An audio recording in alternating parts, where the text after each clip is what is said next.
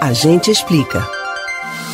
A Assembleia Geral da Organização das Nações Unidas, ONU, funciona como um congresso do mundo inteiro em que cada um dos 193 Estados-membros tem direito a um voto. Mas você sabe por que o Brasil abre a cerimônia da ONU? Para que serve esta Assembleia? A gente explica.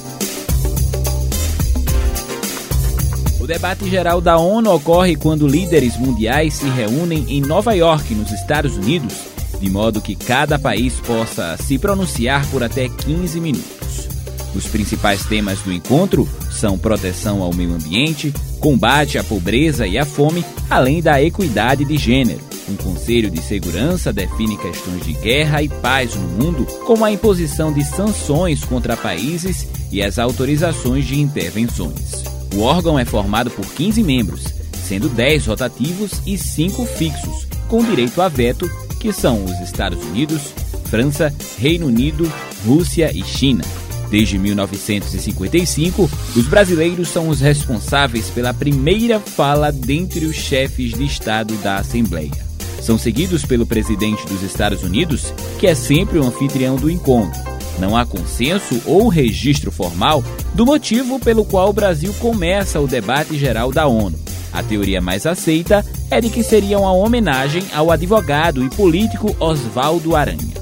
O diplomata presidiu a primeira sessão especial da Assembleia da ONU em 1947. Naquele encontro, deu um importante apoio à decisão da organização pela partilha da Palestina, que levou à criação do Estado de Israel.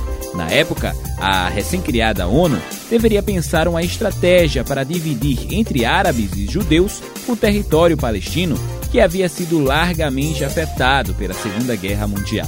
A criação de Israel dependia de dois terços de votos favoráveis dos países presentes na Assembleia. A articulação política de Aranha perante ao voto de países latino-americanos que gostariam de se aproximar do Brasil teria sido decisiva para que a votação não fosse adiada e para que o mínimo de votos fosse alcançado. Aranha foi cogitado como candidato ao Prêmio Nobel da Paz pela ação.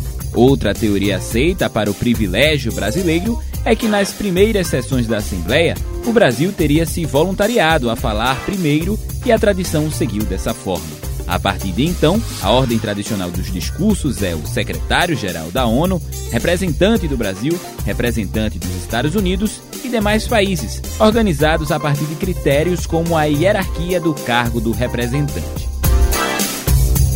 Você pode ouvir novamente o conteúdo desse ou de outros A Gente Explica no site da Rádio Jornal ou nos principais aplicativos de podcast, Spotify, Deezer, Google e Apple Podcasts. Kevin Paz para o Rádio Livre.